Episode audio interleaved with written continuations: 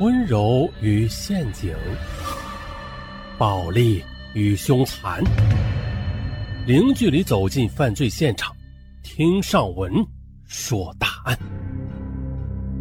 本节目由喜马拉雅独家播出。本期的情感单，咱们说一起，嗯，血刃情敌抢男友，说是。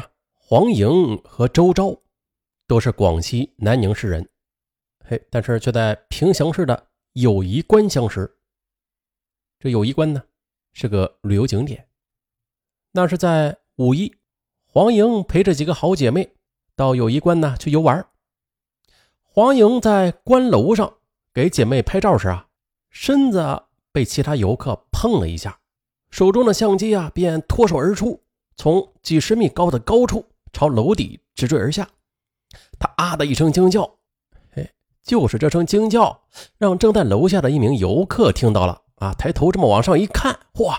只见一个相机当头砸下，哎，可没曾想啊，游客反应相当迅速，他顺手的一抄，就将相机啊给抓住了。黄莹见此，奔下楼来，连声的向游客道谢。只见呐，这名游客身高约是一米八零，风度翩翩。英俊潇洒，说是从南宁来旅游的，名字叫周昭啊，在南宁的某公司工作。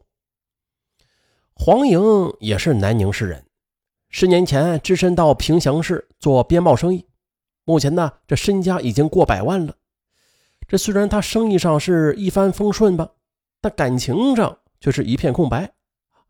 与周昭邂逅之后的，他就相信这呀。肯定是天注定的缘分，不然不可能这么巧的。于是便认定他就是自己所追寻的人。于是呢，他便以感谢为由的请周昭吃晚饭。吃罢饭之后的，哎，又要了他的电话号码。啊，一见钟情啊！黄莹心迷周昭，甚至多少回的梦中相约。啊，后来黄莹又了解到，周昭已经有女朋友了，叫阿荣。是他的大学时的同学，现在是一家公司的职员，长相比他那是相当的漂亮。那与阿荣相比，黄莹自感行贿。哎，不过黄莹她毕竟是生意人呐，情场那就是商场，一切都得靠竞争的。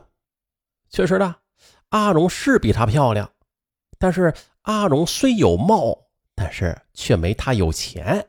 而自己呢，有金钱作为后盾，阿荣无论如何啊，也拼不过他的。黄蓉后来又了解到，周昭是刚刚参加工作不久，收入也不高啊，又要谈恋爱，正是最缺钱的时候。于是啊，他便带着他去下饭馆、进舞厅，给他钱花，什么买衣服啊、买手机等，这上千近万元甩出去，这连眼都不眨一下。并且还时不时的暗示着自己的经济实力雄厚。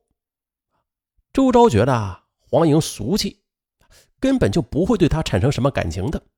可但是呢，他和女友阿荣都是那种手中没有钱啊，却要呃想过得非常体面的所谓的小资生活的人，对钱呢格外的渴望。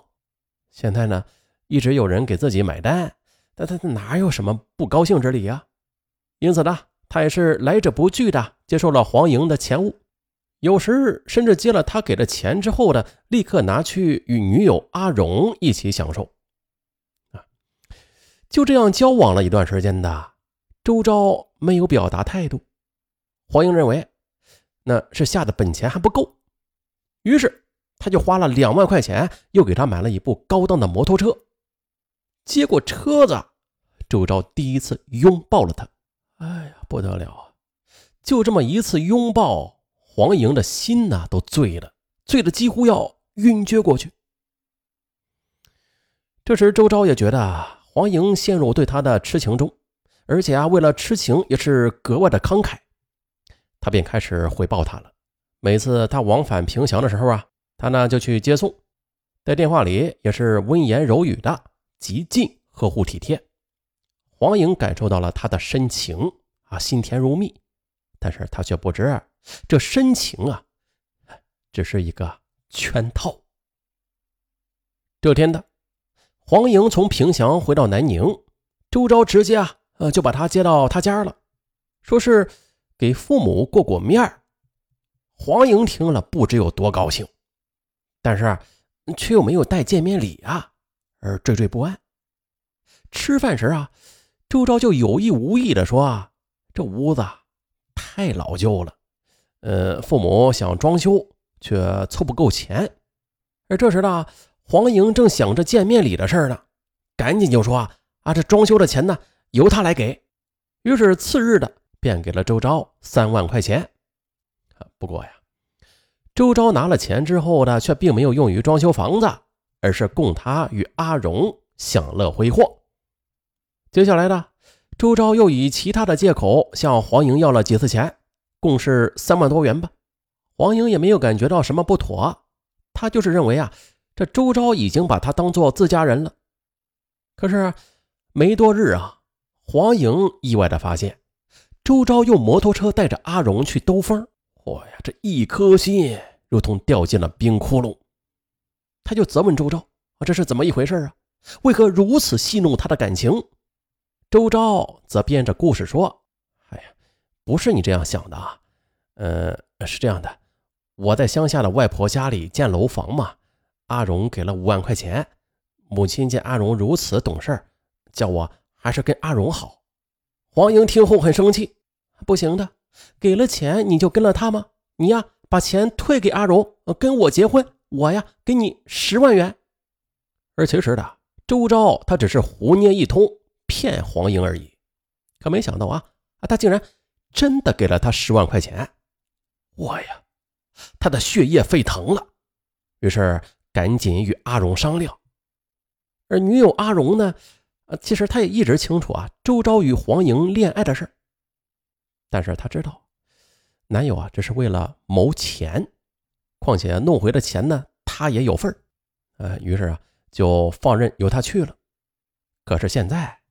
周昭要跟黄莹结婚，他就不会轻易的答应了。周昭呢，他就明白女友阿荣的心思，就说：“呃，先这样啊，我先跟他结婚，一年之后再离婚，这样的我们就有了十万块钱，到时候再挖他一些，我们就有钱买房子了。”阿荣的家在外地，家境也并不宽裕，听了男友的话，他又想想啊。哎呀，确实的啊，将来要结婚，结婚就得用钱呢。于是，哎呦，居然就答应了。周昭愿意与自己结婚，黄莹自是欢天喜地啊。他想啊，自己终于竞标成功了啊！他把十万元钱给了周昭，并且立刻的和他办理了结婚证，为婚姻注了册。很快的五一，他们举行了婚礼。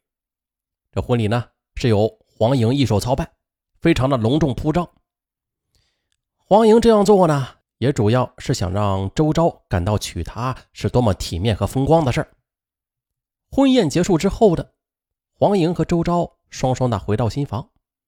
房子呢是黄莹当年花了三十多万元在南宁某花园购买的，装修的那是很豪华。黄莹就这样依偎在周昭的怀里，撒着娇说。老公，你还记不记得证婚人讲的话呀？他说婚姻是一座围城，叫我们不要让别人破墙而入，自己也不要破墙而出。哈，我当然记得了。哎，对了，我还记得呀，他还对你说要好好的爱你的丈夫呢，不要留什么后路。你可要记住了，别对我有什么保留啊。那是当然啦，我不会瞒你蒙你的。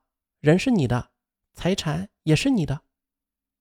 婚后，黄莹仍然在平祥做生意，说呀，再拼几年就回南宁做家庭主妇，专心的伺候丈夫。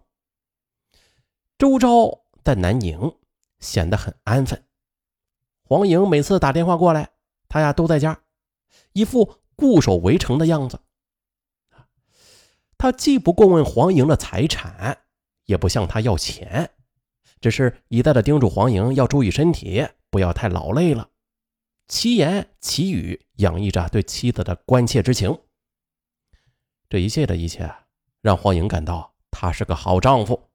可是黄莹不知道的是啊，周昭的目的，他只是为了博取黄莹的进一步信任。欲知后事如何，咱们下集再说。